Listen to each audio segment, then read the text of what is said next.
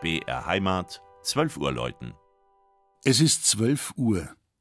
Das Mittagsläuten kommt heute von der katholischen Pfarrkirche St. Jakob im oberpfälzischen Sindelbach.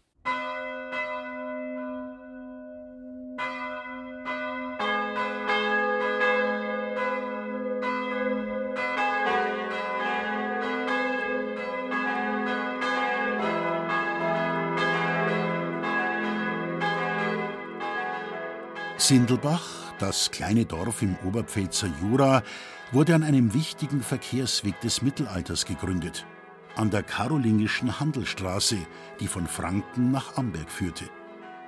Auch Pilger auf dem 2570 Kilometer langen Weg nach Santiago de Compostela kamen hier vorbei.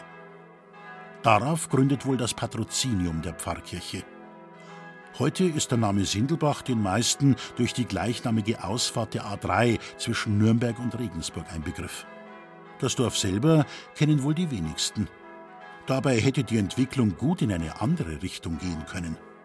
Die günstige Lage an einem wichtigen Verkehrsweg im Schutz der einst bedeutenden Heimburg hatte Kaiser Karl IV. im Jahr 1370 bewogen, Sindelbach alle Rechte und Freiheiten zu gestatten. Passiert ist jedoch nichts, und von der Burg existieren nur mehr vom Wald überwucherte, magere Reste. Dafür dominiert standhaft die Pfarrkirche St. Jakobus das 600 Einwohnerdorf.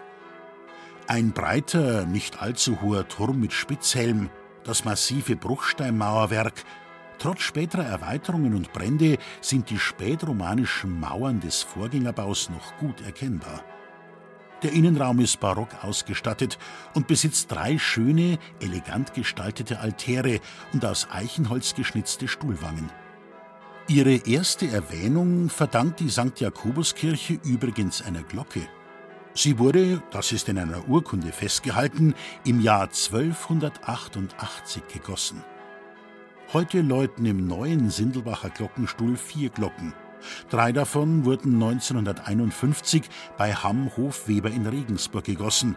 Eine ältere, ebenfalls von Hamm, hat den Glockenraub zu Kriegszwecken überlebt. Das Mittagsläuten aus Sindelbach von Regina Vanderl. Gelesen hat Christian Jungwirth.